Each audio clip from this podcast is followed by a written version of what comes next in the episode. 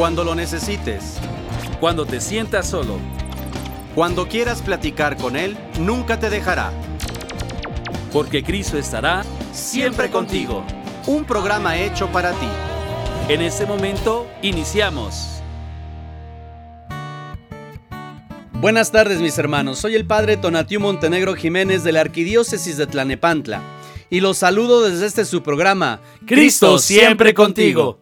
Este programa es un esfuerzo de la Comisión de Medios de Comunicación Social de la provincia eclesiástica de Tlalnepantla. Mandamos un cordial saludo a los obispos de la provincia en las diócesis de Izcali, Netzahualcoyotl, Ecatepec, Teotihuacán, Texcoco, Valle de Chalco, Cuautitlán y nuestra arquidiócesis de Tlanepantla. Saludamos a todos los sacerdotes de estas diócesis, hermanas nuestras, a todos los laicos y todas las fuerzas vivas. Saludamos de igual manera a nuestro hermano José Luis Juárez Ramos, encargado de esta comisión en la arquidiócesis de Tlanepantla. A nuestros productores en cabina, Raúl Oregón y César Casas, gracias por apoyar este proyecto.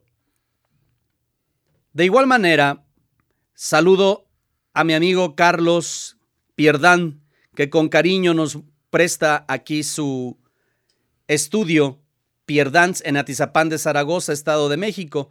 Él es nuestro ingeniero de sonido.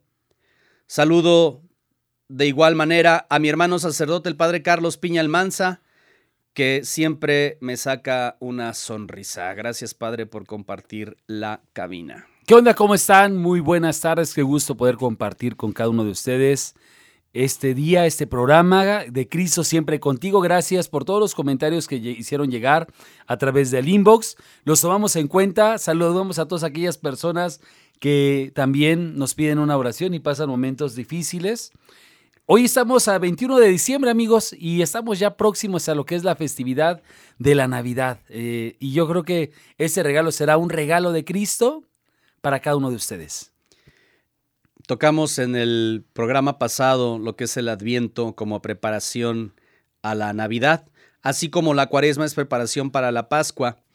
Qué hermoso poder mirar la liturgia de esta manera y sobre todo vivirla, sabiendo los tiempos litúrgicos, los ciclos litúrgicos, ¿verdad?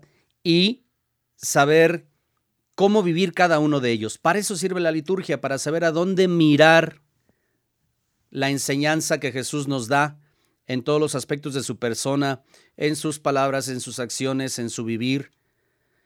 Y ya estando a punto de vivir la Navidad, pues ojalá y que hayan tenido un verdadero adviento y que hayamos preparado el corazón, hayamos preparado nuestro nuestra familia, nuestro hogar como un verdadero pesebre para el nacimiento del Hijo de Dios.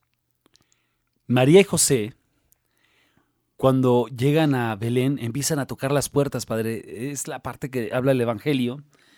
Y conforme van tocando las puertas, hoy toca la puerta de nuestro, de nuestro corazón.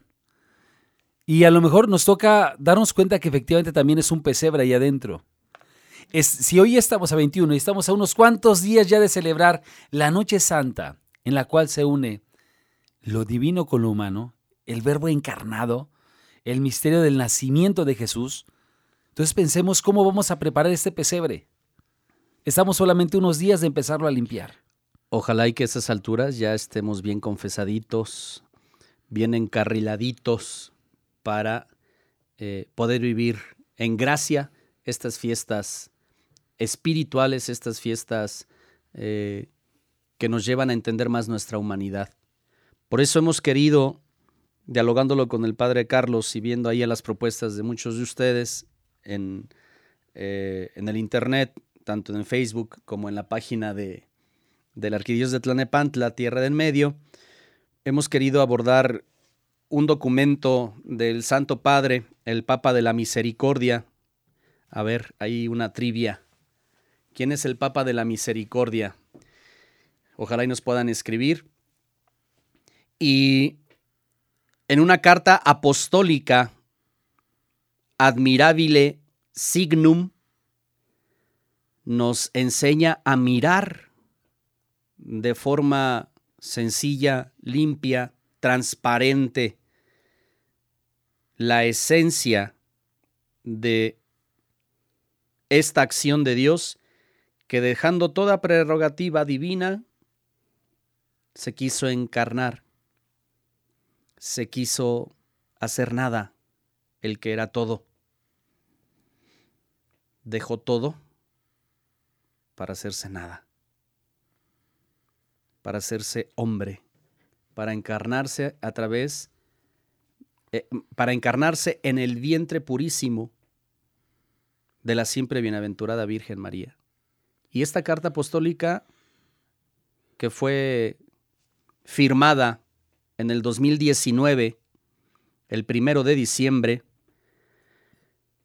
nos enseña a través de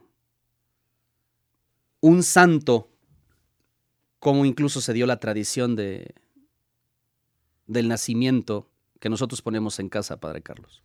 Así es. El pesebre, amigos, es el signo en el cual el verbo encarnado se va a hacer presente.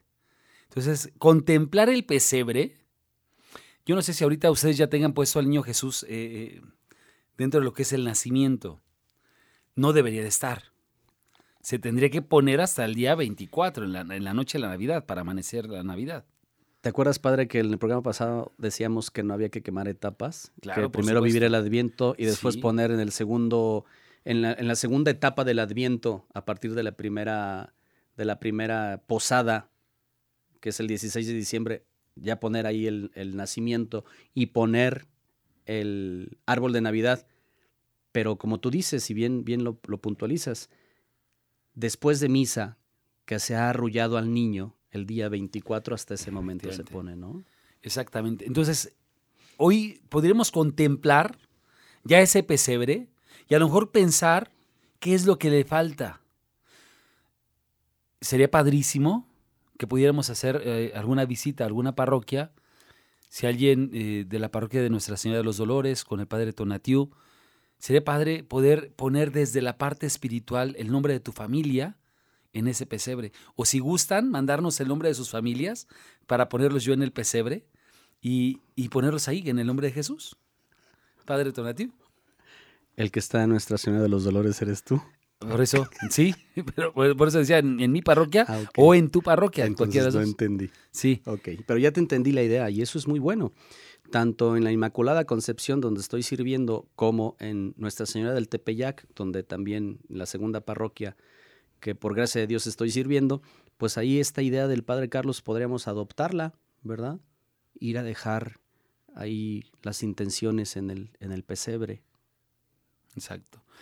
Yo tengo por ahí otra idea, pero bueno, ya después. Bueno, me gustaría, bueno, para los que gusten, y es más, bueno, para todos nuestros amigos, si el padre tú quiere adoptarla, sería padrísima. Ok poner, este, a veces ponemos muchos este, muñequitos, ¿no? Cuando estamos en, en, lo que es el nacimiento y ponemos a lo mejor, o sea, un campesino, eh, animalitos, en fin, todo ello. Mi intención es invitarlos a que me manden el nombre de su familia para ponerlos eh, como en una asta, con un, un, palito ahí, pegarle el nombre de la familia y poner que sean esos peregrinos que van al encuentro del nacimiento de Jesús. Yo te comparto otra cosa. Mis catequistas me hicieron la propuesta de que en el árbol de Navidad, en vez de poner esferas, podamos poner eh, una cita bíblica con un mensaje, con un mensaje no, no puramente motivacional, porque eso, bueno, es importante, pero no lo es tanto, sino más bien una frase de esperanza que es distinto, ¿no? Ser positivo y vivir en la esperanza no es igual. Mándenos una foto de su arbolito de, su arbolito de Navidad, de su nacimiento, lo que tengas en casa, para hacer un álbum aquí en el, en el Facebook de la parroquia. Sí, ojalá y nos puedan hacer. Ah, estaría padrísimo, estaría padrísimo. Y sobre todo también, este, pues a lo mejor nos podrían decir también qué otras ideas podríamos adoptar para la parroquia con la finalidad no solamente de eh, romper estándares o abrir criterios, sino sobre todo de evangelización, ¿verdad? Porque sí, está bonita la esfera, está padre, pero a lo mejor un signo más profundo nos podría ayudar a todos. Esta carta apostólica, Admirabile Signum, es precisamente sobre el valor del pesebre, en la que pide que la práctica de poner el pesebre en la Navidad nunca se debilite. Aunque no lo crean mis hermanos, hay lugares en donde ya no se pone. Eh, la vez pasada, si no mal recuerdo, nuestra hermana Esther Medina decía, yo hace mucho que no, no ponía un arbolito, este, esta Navidad sí lo voy a poner. Eh, hay rasgos ya de desesperanzarnos ante los signos de la esperanza por los problemas, por las dificultades, en este caso por la enfermedad o por el deceso de un ser querido, por heridas que traemos o por desánimos que a veces nos dan, ¿no? Abro un paréntesis, eh, se sabe en algunos estudios que la época donde la gente más se deprime es precisamente en diciembre, en Navidad. Y a mí me llama la atención, es no saber mirar los signos de esperanza, no saber mirar lo lógico, lo, lo que está, decimos en México, lo que está frente a nuestras narices, en un pueblo mexicano tan católico, todavía, a Dios gracias, donde reinan todos estos signos, no solamente de las luces de las esferas, sino de los pesebres, de los nacimientos. Esa gente que no sabe mirar los signos y profundizar en esos signos, seguramente están esperando a que tú y yo podamos compartirles la belleza, la grandeza, no solamente para que dejen de estar deprimidos, no solamente para que no se sientan solos, sino para que vivan en plenitud, a pesar de todo, el amor, la misericordia y el perdón, el perdón de aquel que se ha encarnado para perdonarnos, para hacernos felices. Si pensáramos un poquito sobre la elección que Dios tiene para nacer en el lugar donde se encuentran animales, donde hay lleno, eh, donde hay pobreza, un lugar donde nadie hubiese elegido ese espacio para que naciera su hijo. Cuando a lo mejor en familia, los hermanos, los tíos, papás que nos escuchan, estaban esperando a sus hijos, tenían la oportunidad, tuvieron el chance de pensar en qué hospital se podía eh, dar esta parte de lo que es las labores de parto. O incluso a lo mejor a, nuestros abuelos, ¿no? También eligieron, fueron buscando dónde acercarse para ello. María y José estuvieron tocando muchas puertas y todos les cerraban.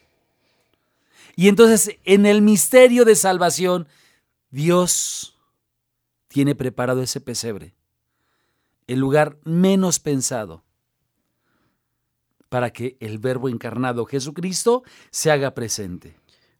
Hay personas que piensan que no son dignas de Dios. Recuerda lo que está diciendo el Padre Carlos en el lugar menos pensado. Es que yo no soy digno de Dios. Es que yo ni siquiera hice el intento de prepararme en el adviento en el lugar menos pensado. Tu corazón es el lugar menos pensado, a lo mejor para ti, ¿no?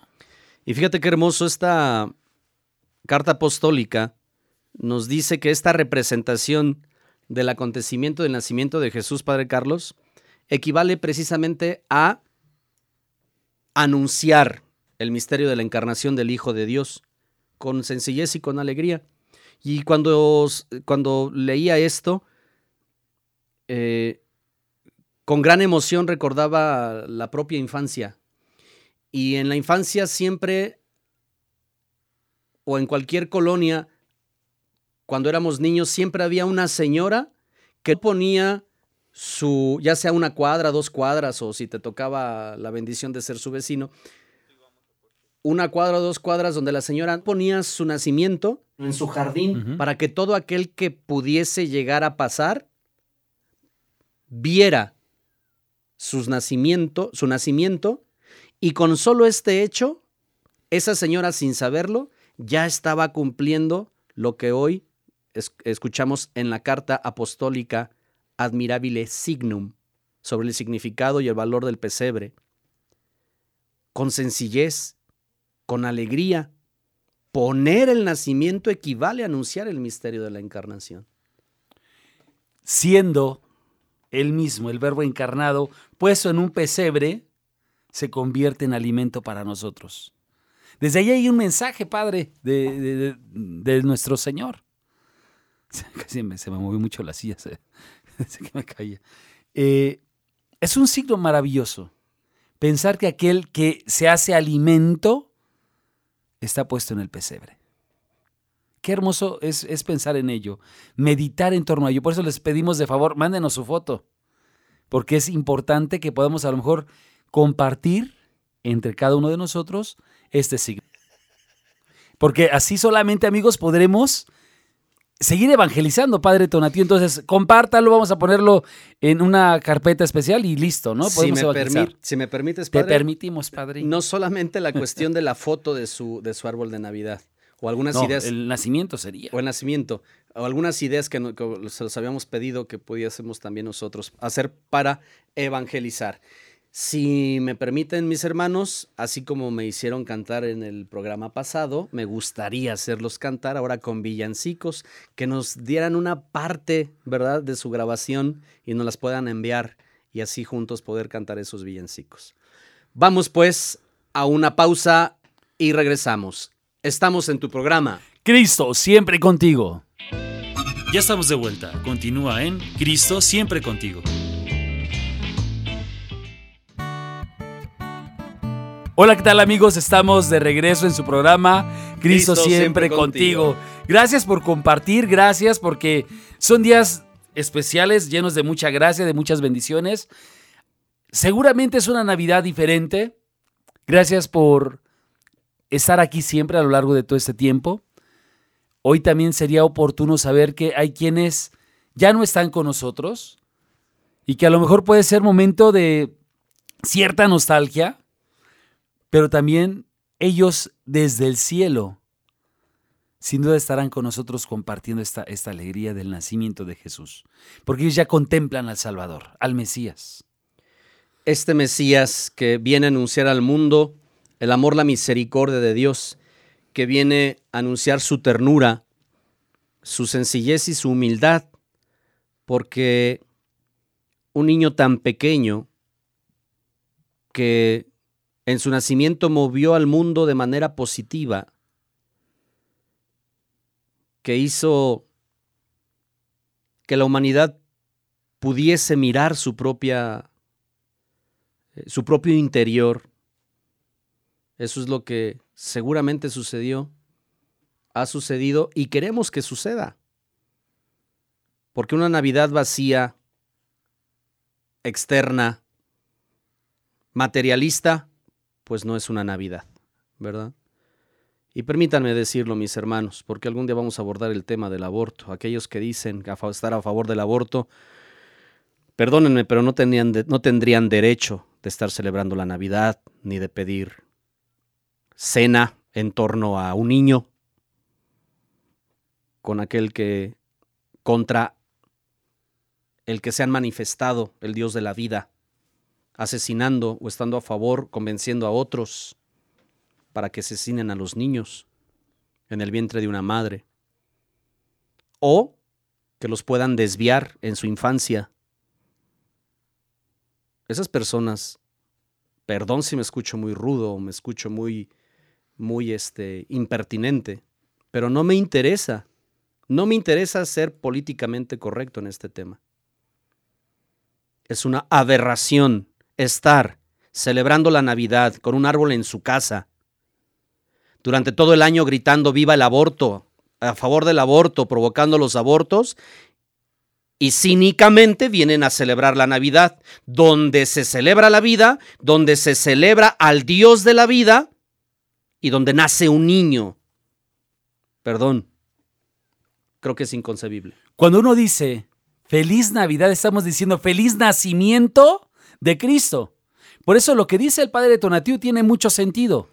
¿Cómo puedo o me atrevo a decir feliz nacimiento de Cristo cuando me atreví a matar o he promovido a otros más para ello?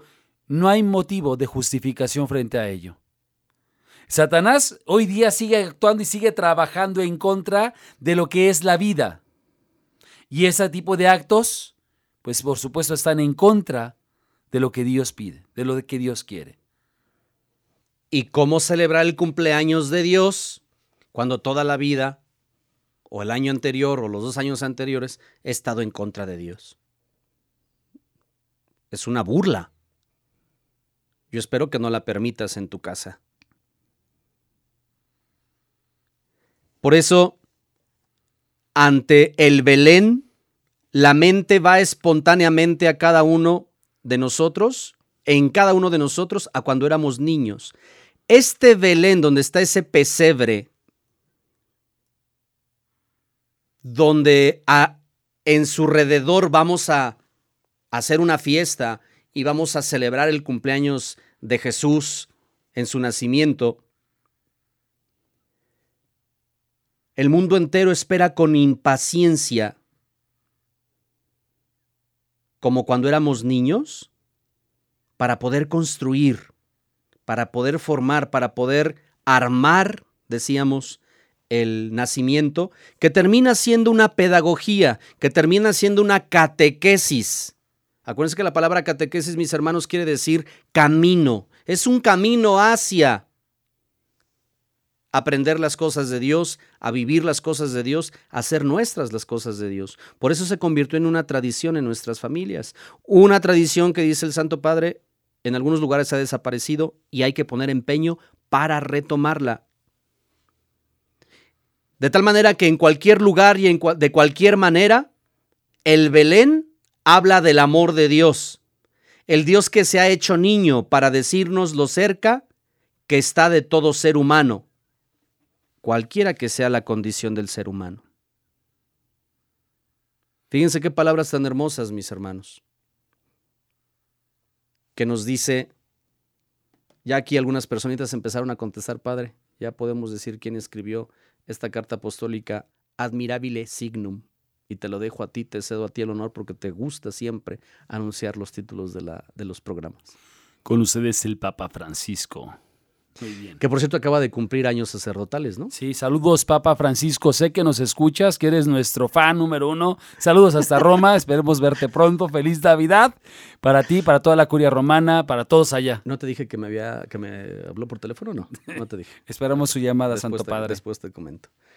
De tal manera que el Santo Padre nos invita pues con sencillez a ver el pesebre y nos dice de dónde surge esta, eh, esta tradición que básicamente, pues muchos de ustedes lo sabrán, es San Francisco en 1223, cuando recibe eh, la confirmación de, la regla de los franciscanos por parte del Papa Honorio III, pues fue a, Roma. Y visitando Santa María, la Basílica de Santa María la Mayor, tengo entendido, eh, ve ahí a un lado eh, que se conservaban algunas tablas del pesebre. Es correcto. Y, es, y, ahí es donde empieza San Francisco a trabajar para hacer esta catequesis de, del nacimiento, donde nosotros cuando éramos niños aprendimos a mirar quién era María, quién era San José, quién era el niño Dios, los ángeles, la estrella, incluso los reyes magos, ¿no? Sí, es algo padrísimo, padre. Contemplar es tratar de mirar más allá, es mirar el signo que rodea el misterio del, nacimiento de Jesús. Eh, es, eh, bueno, mirar el pesebre es como mirar la ternura de Dios hacia la humanidad. Ha habido personas, santos hoy día, hubo uno por ahí en durante la Revolución Francesa, en tiempos del santo cura de Ars, eh, Antonio Chevrier, la conversión es que hablaba literalmente, Tona, desde de, esta parte, ¿no? O sea, yo cuando leía eh, este, este documento del Papa decía, lo mismo que yo he leído del padre Chevrier, lo veo más o menos redactado en estas, en estas palabras, ¿no? Eh, era un sacerdote que contemplando el misterio del nacimiento En exclusiva, mis hermanos, el, el padre Carlos dice que el padre, el Papa Francisco le copió a al padre Chevrier. No, si no, a lo mejor ya leyó algo de él, eh, porque de verdad es que es muy rica esa parte de lo que es la teología en cuanto a lo que es la reflexión, porque su conversión se da en torno a este tema. Mirando al pesebre, mirando la pobreza de Jesús, que es lo mismo que nos dice el, el documento, mirando esa, esa, esa pobreza, observando todo lo que se está viviendo en ese momento en Francia, dice, no puedo vivir este, mi sacerdocio si no es desde la pobreza. De hecho, el logotipo de la fraternidad, pues es. Sí, marca el pesebre. pesebre, sí. Y que cada uno de nosotros tendríamos que entender este signo admirable, que así como dice eh, este documento, es, se manifiesta la ternura de Dios. El creador del universo se abaja a nuestra pequeñez. El don de la vida siempre misterioso para nosotros nos cautiva aún más, viendo aquel que nació de María, es la fuente de protección de cada vida. Entonces, amigos, pues bueno, si Jesús tiene este abajamiento, por supuesto entonces que vamos entendiendo que cada uno de nosotros tenemos que también inclinarnos ante el pesebre, ¿en qué sentido? Es decir, hacernos pobres, hacernos pequeños, asumir esa pobreza que el mismo Redentor ha asumido. Padre Tonati. Es Jesús la divina revelación que el Padre quiere dar a la humanidad. Y fíjense bien, mis hermanos, en cualquier otra religión seria, es el hombre que intenta llegar a Dios y hace ejercicios con la conciencia, hace ejercicios mentales, hace incluso posturas eh, corporales e intenta escudriñar ciertos escritos antiguos para llegar a Dios. Y yo no sé si tú lo habías reflexionado, mi hermano. No sé si lo habían reflexionado, mis hermanos. En la única iglesia de Jesucristo, en la iglesia católica, no hace falta que el hombre haga absolutamente nada para llegar a Dios. En la encarnación nos damos cuenta que es Dios que hizo absolutamente todo para llegar a nosotros, para salvarnos, para anunciar que Dios te ama, para anunciar que Dios te perdona, para anunciarte que Dios te quiere salvar. Es toda una catequesis del querigma, porque Dios te ama tiene una connotación inmensa. El Dios te perdona tiene otra connotación respecto a nuestros actos, indiferencias, ignorancias, carencias referente a nuestra humanidad. Y el Dios te quiere salvar tiene otra connotación de una esperanza tal que uno llega a entender que Dios lo acepta a uno incluso con todas las bajezas que uno mismo pueda llegar a vivir. Porque ese perdón redime. Porque ese amor salva. Porque esa salvación es anunciada. No es retenida en la persona de Cristo, no es retenida en la persona de María, no es retenida en la persona de San José. Es una salvación para ser anunciada, expuesta. Por eso después de la Navidad viene el tiempo de la Epifanía, la anunciación de esa salvación. Vayamos pues a Belén y veamos lo que ha sucedido y que el Señor nos ha comunicado. Es decir, vayamos hasta ese Belén, como lo hacen los pastorcillos, que tras el anuncio de los ángeles van a postrarse a tener su encuentro con ese Dios encarnado, con ese Dios hecho hombre. Es una enseñanza muy hermosa que se muestra en la sencillez de la descripción. A diferencia de tanta gente que pretende hacer otras mil cosas, los pastores se convierten en los primeros testigos de lo esencial, es decir, de la salvación que se les ofrece. son los más humildes y los más pobres, quienes saben acoger el acontecimiento de la encarnación. Por eso lo que decía el padre Tonatiuh hace un momento era muy cierto. El Señor se hace presente y nace donde menos podemos imaginarlo. Y tu corazón puede ser ya ese lugar elegido por Él. Y el contemplar la teología en el pesebre,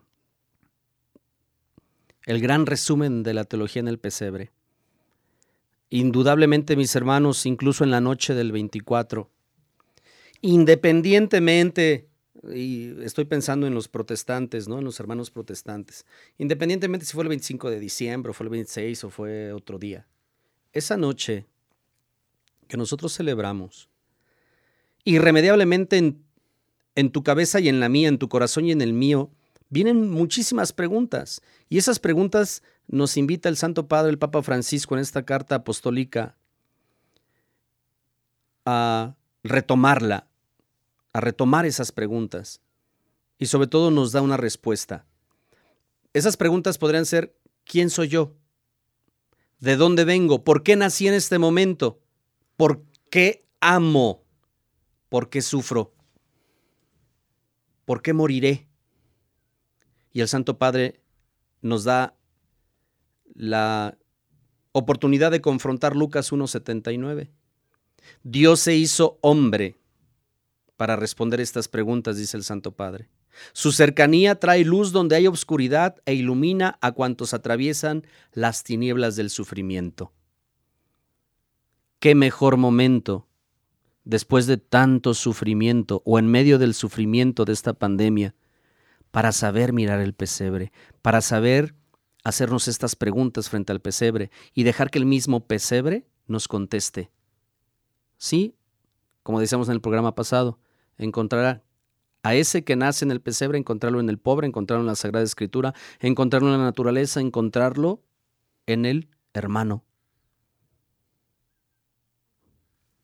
Ojalá y que puedas ir a tu Biblia y leer Lucas 1.79 en lo que regresamos de este corte. Estamos en tu programa Cristo siempre contigo. Ya estamos de vuelta. Continúa en Cristo siempre contigo.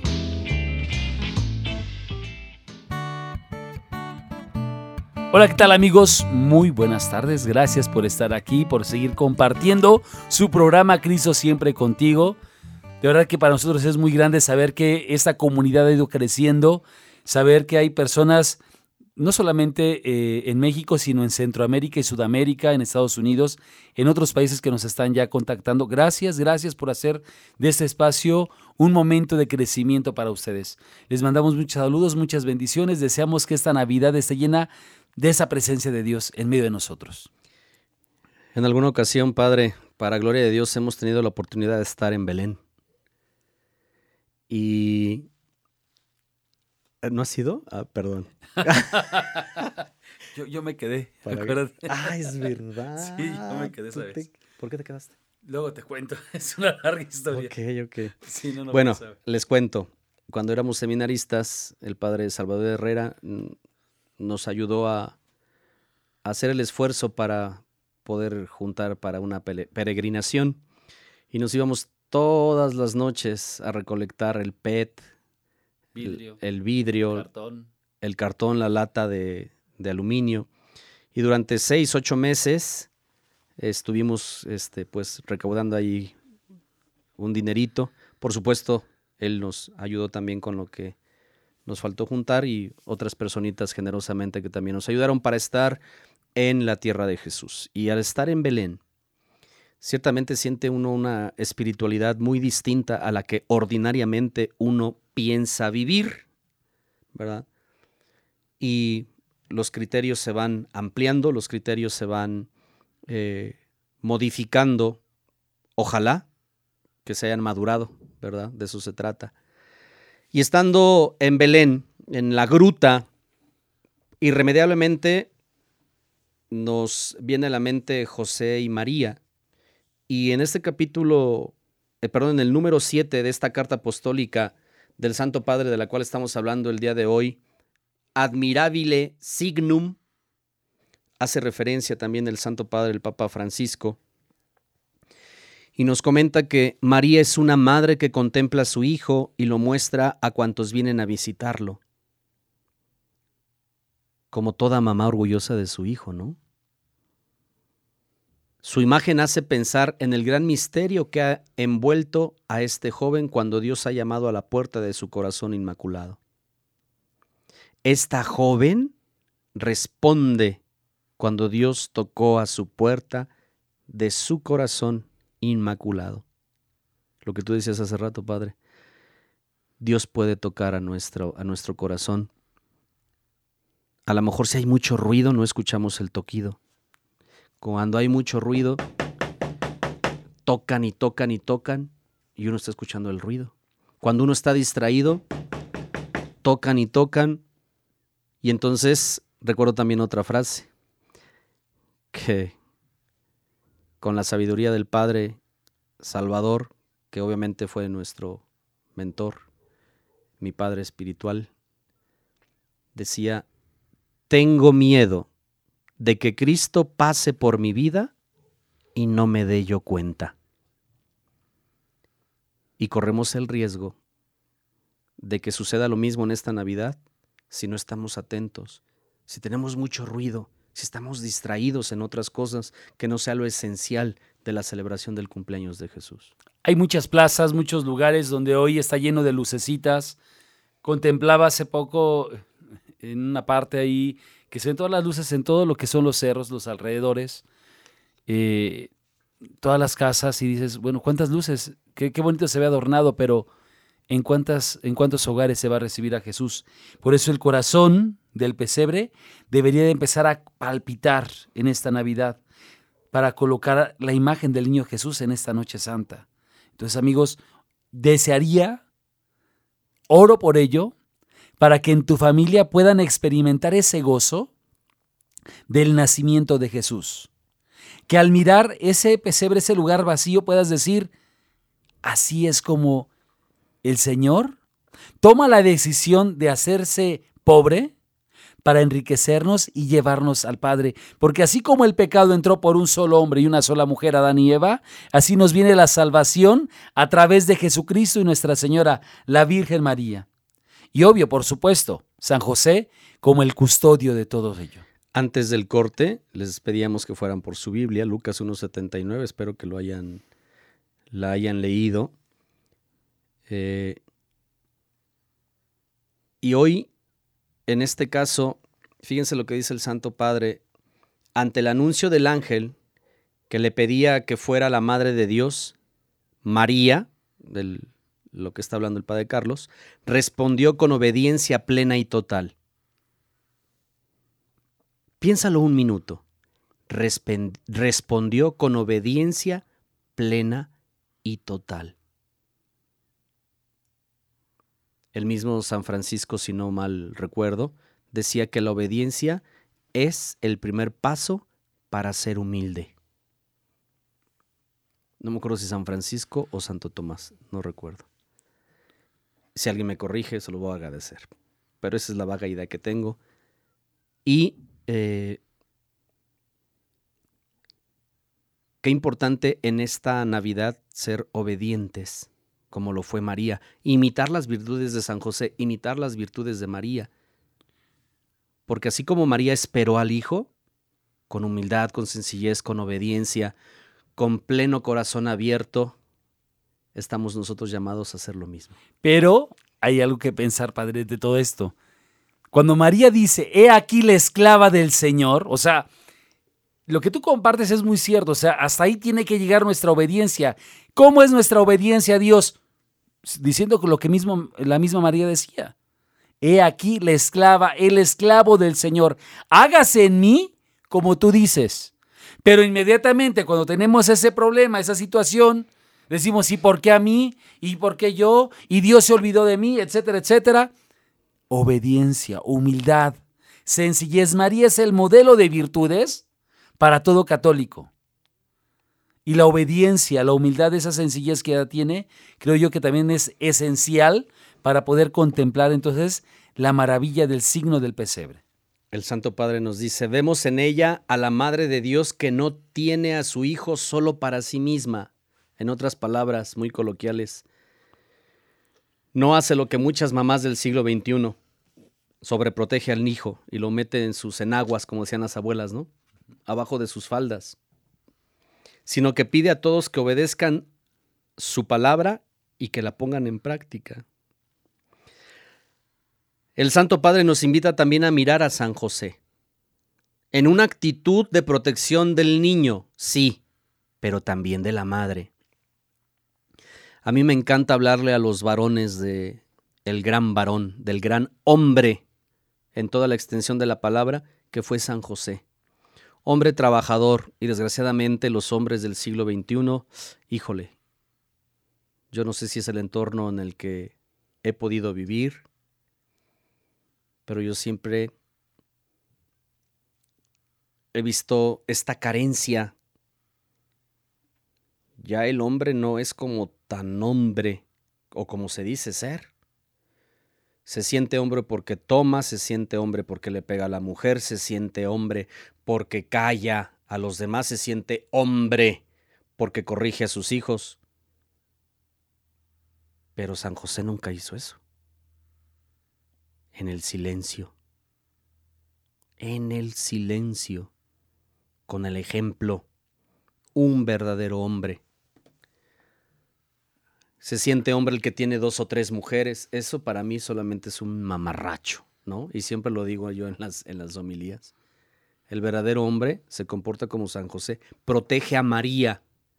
Y también hay que decirlo, Padre Carlos, María se dejó proteger, porque ahora con el empoderamiento de la mujer, con esta visión equivocada que tienen las ideologías y las personas que se dejan ideologizar, déjame decirte, mi hermana, no necesitas empoderarte. Necesitas dignificarte. Son dos cosas distintas. Ojalá y sepas la diferencia. De hecho, padre, creo que será necesario posteriormente hablar de este año que el Papa eh, Francisco inauguró sobre lo que es San José, es el año de San José. Entonces, creo que tendremos eh, más tiempo hacia adelante para poder hablar de lo que es la figura de, San José, por qué la iglesia dedica estos años específicos, por qué el Papa Francisco declara este año dedicado a San José. En fin, creo que hay muchas cosas que podrían hablar. Y obvio, lo que tú dices es muy cierto. San José también es un modelo de virtudes.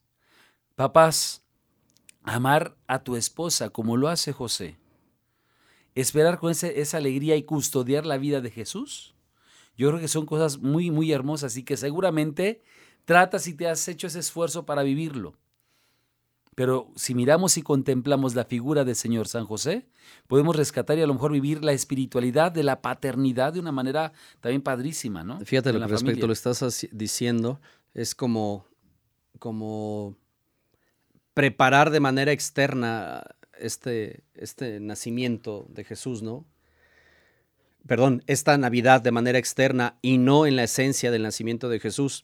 Hay papás, se me viene ahorita a la mente, hay papás que pues ese día se visten con sus mejores ropas, hasta se bañan, ¿no? Y con sus mejores calcetines y sus mejores perfumes externamente.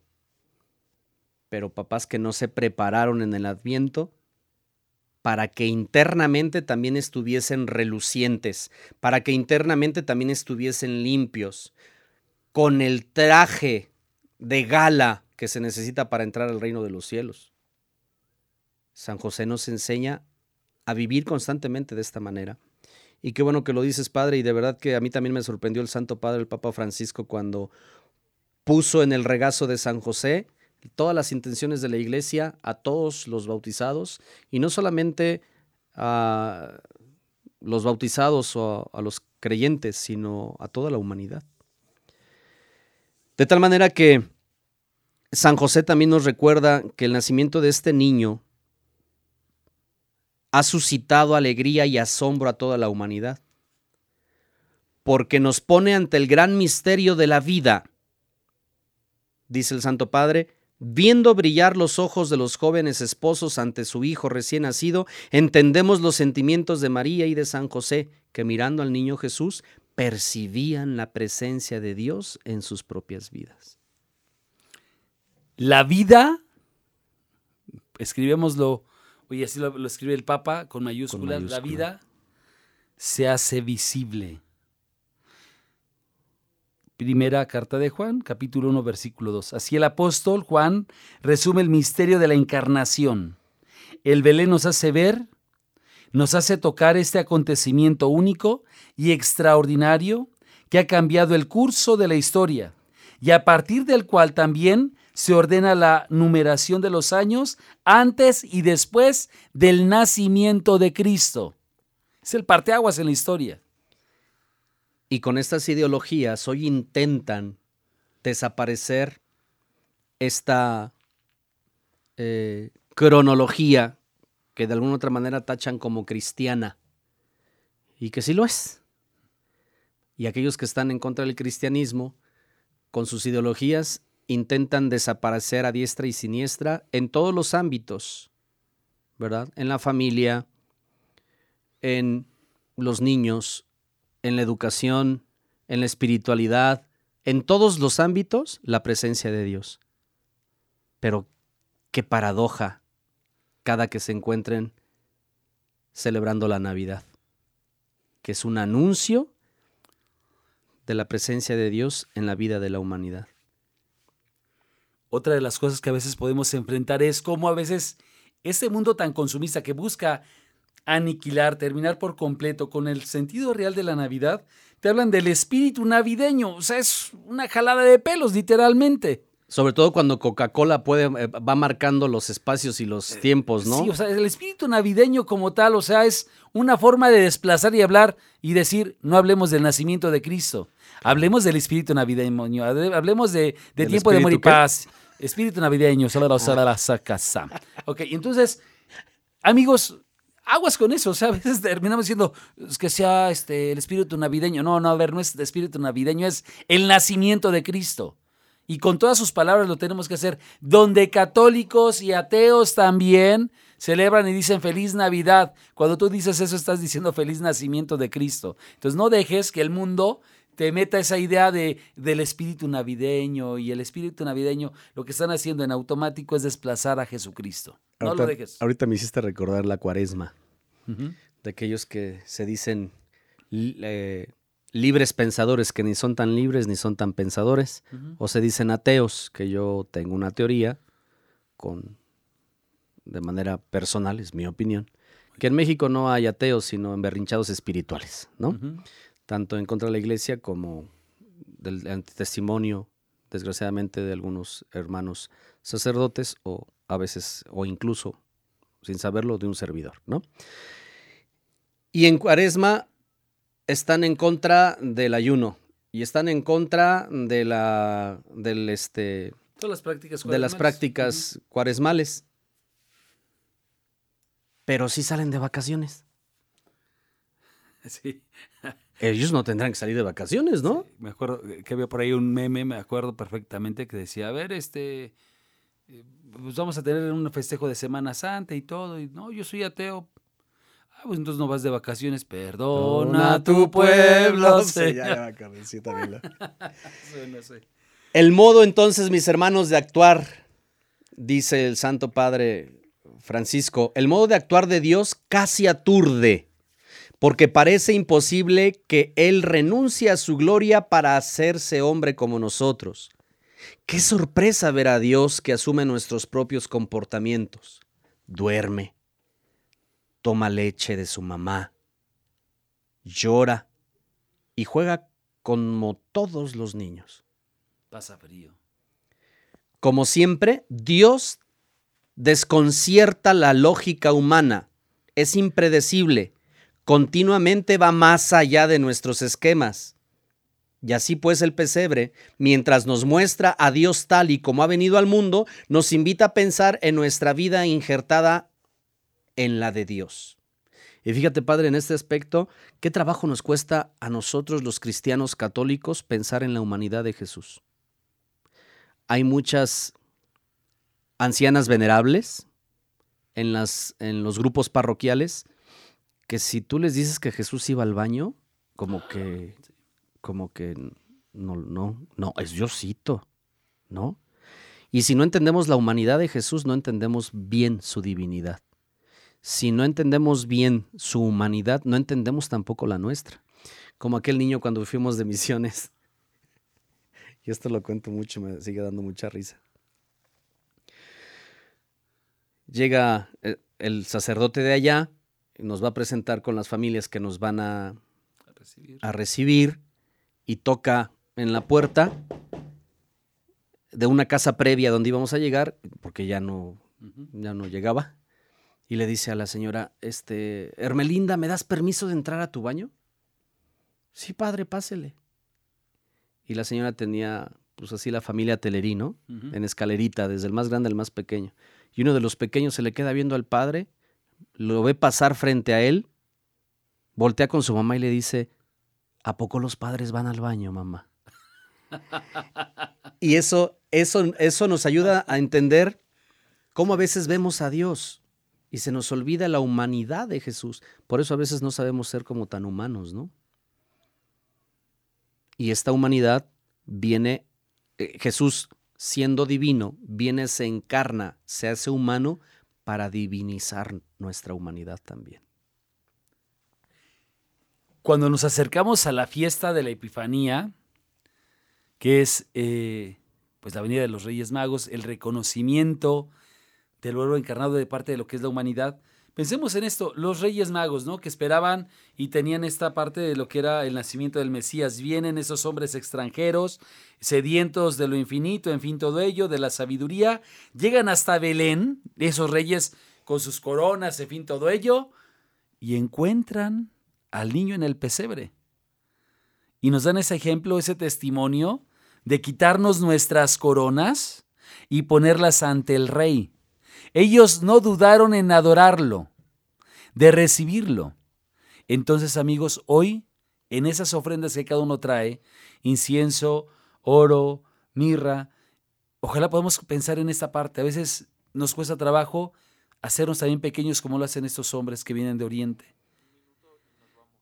Hoy, frente al pesebre, sin duda estamos eh, con, esa, con esa invitación de parte de Dios también a hacernos pequeños, porque ellos lo vivieron así. ta. Seguramente, padre, estaremos platicando para poder hacer un programa sobre los Reyes Magos, que no eran tan reyes ni eran tan magos, como lo explica, lo explicó el Santo Padre, el Papa Benedicto XVI, eh, en uno de sus escritos.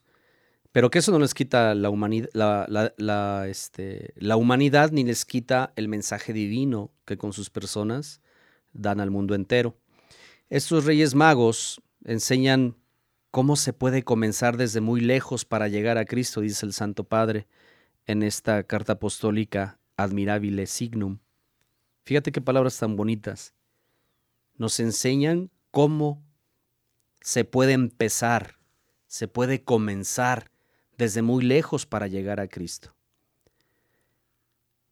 Hay muchos cristianos, muchas personas, creyentes y no creyentes, que se sienten muy lejos de Dios, que no saben cómo retomar el camino, que sienten que están muy distantes. Los Reyes Magos nos enseñan que no hay distancia que no se pueda acortar, recortar para llegar a Dios. Son extranjeros. Y con esta llegada al pesebre, su corazón se llena de gran alegría. No se escandalizan por la pobreza de Jesús, pero tampoco dudan en ponerse de rodillas para adorarlo, Padre Carlos. Así es, amigos. Que la Escuela de San Francisco podamos abrir nuestro corazón a esta gracia sencilla. Dejemos que del asombro nazca una oración humilde. Nuestro gracias a Dios que ha querido compartir todo con nosotros para no dejarnos nunca solos. Oramos por ustedes para que esta Navidad esté llena de paz, de alegría, pero sobre todo de esta presencia amorosa del Dios hecho hombre. tomemos nuevamente conciencia, mis hermanos, del gran don que se nos ha dado al transmitirnos la fe, dice el Santo Padre en esta carta apostólica. Deseamos con todo nuestro corazón que en el adviento hayas dicho, ven Señor, no tardes, ven que te esperamos. Porque si lo dijiste con gozo, con alegría, con esperanza, con recta intención, no tengas ninguna duda que el Señor va a responder a ese llamado. Un llamado que hizo la iglesia, pero un llamado que también hicimos de manera personal. Ojalá y tú lo hayas hecho. Por eso no solamente de parte del programa de Cristo siempre contigo queremos decirte feliz Navidad, sino que deseamos vehementemente con todo el corazón que realmente te encuentres con Cristo, que hayas preparado ese pesebre y que te divinices con la presencia de Jesús. Les mandamos un fuerte abrazo, nuestras bendiciones y nuevamente agradecerles, agradecerles que siempre nos han acompañado desde que iniciamos este proyecto. Y desde que lo iniciamos intentamos anunciar el pesebre, por eso el nombre del programa, Cristo siempre contigo. Está entre líneas que el pesebre esté siempre porque en el pesebre está aquel que redime al mundo. Abre tu corazón y lo demás, de lo demás Dios se encarga. Feliz Navidad. Queremos darles la bendición, el Padre Tonatí, un servidor, deseando que el Señor esté siempre con ustedes, que el Señor siempre les dé todo cuanto necesitan si esto conviene a su salvación. Gracias por ser parte de nuestro programa, de nuestra familia, Cristo siempre contigo. Les mandamos saludos, todo, bueno, el Padre Tona, un servidor, el staff, todo el equipo que está detrás y que hace posible este, esta transmisión. Dios los bendiga siempre. No te olvides de adorar, bendecir y glorificar al Señor, de darle gracias, pero no solamente de palabra, con tu vida. Recuerda lo que se nos dice al final de la misa glorifiquemos al Señor con nuestra vida, podemos ir en paz. Que tengan una feliz Navidad. Gracias por haber estado con, con nosotros. Este fue tu programa, Cristo siempre contigo. Hasta pronto, feliz Navidad. Felicidades.